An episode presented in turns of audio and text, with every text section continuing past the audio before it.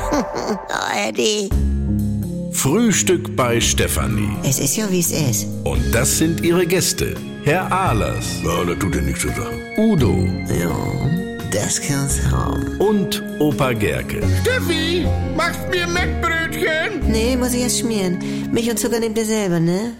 Was gibt's Neues? Gut, Mauerfall, die Zeitungen drehen durch hier, du. Du und was sie immer sagen, ne? Also ich finde, die Mauer in der Köppe ist längst weg, weil meine Schwester ist ja nun fast schon ein Jahr mit diesem Mario aus dem ehemaligen Osten zusammen. Ja und? Ja, da siehst es ja, ne? Du und äh, mein Porgy, mein Ex, verlost ja jetzt auf Flohmärkte in ehemaligen Osten Mettwürste.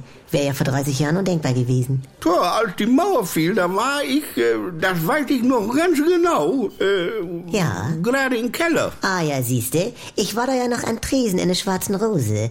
Also da war ja auch ein Ansturm damals. Jetzt von den Ostdeutschen. Ja, das auch. An den Tag jetzt, meine ich. Nein, allgemein. Ja, du, ich hab ja so einen Riecher für Party und Events und als die Mauer fiel, ich mit dem nächsten Zug nach Berlin, weil ich wusste sofort, da geht was. Ja, und was war dann? Jo, ich hab mich schick gemacht, Jeansanzug. Ah, so Stonewash damals. Ja, mit so weißen Bündchen stand ich an der Mauer und will Leute begrüßen und dann umarmt mich einer, drückt mir Bananen und 50 Mark in der Hand und sagt, schön, dass ihr endlich hier seid. Allein schon. Ach, und dann hast du es einfach so eingesteckt? Gewahrt, das war eine emotionale Ausnahmesituation, das sagen ja alle. Ah, ich verstehe, lass mich raten. Von da an warst du Udo aus Ostberlin, wa? Also, nein, ich war genau genommen Rigo aus Ostberlin. Aber Udo, du sprichst doch gar nicht so. Ja, das sagte auch einer, als er mir eine Pizza brachte. Und ich denn zu ihm, es ist ja auch Ostberlin. Ach so, ja. Ja, auf jeden Fall sieben Tage Party pur und ich hab keinen Pfennig bezahlt. Also, Mal Rotzer. Udo. Hallo, ich war Zeitzeuge damals und sogar kurz in heute Journal,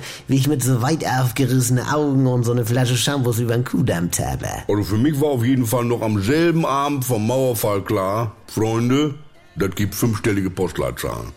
Und die Geschichte hat mir recht gegeben. Georg, ich krieg Gänsehaut. Äh, was macht der Rätsel, Franz? Ich brauche noch äh, Folge einer Fernsehserie mit sieben Buchstaben. Kopfweh? Jawohl.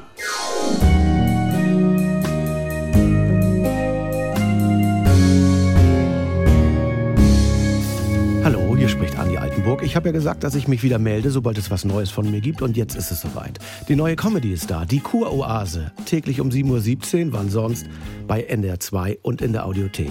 Alle immer nicht ganz dicht. Jetzt in einem Luxus-Wellness-Retreat auf Sylt. Ihr kennt das Spielchen ja aus den letzten 20 Jahren. Was sind das für Stimmen? Man versteht nichts. Wo ist da der Witz? Früher war besser. Ich will die Gerd-Show zurück. Geht mir nicht anders. Oder wir warten es wieder erstmal ab. Abonniert das doch mal. Die Kurhase in der AD Audiothek. Äh, die Kuroase in der ARD Audiothek.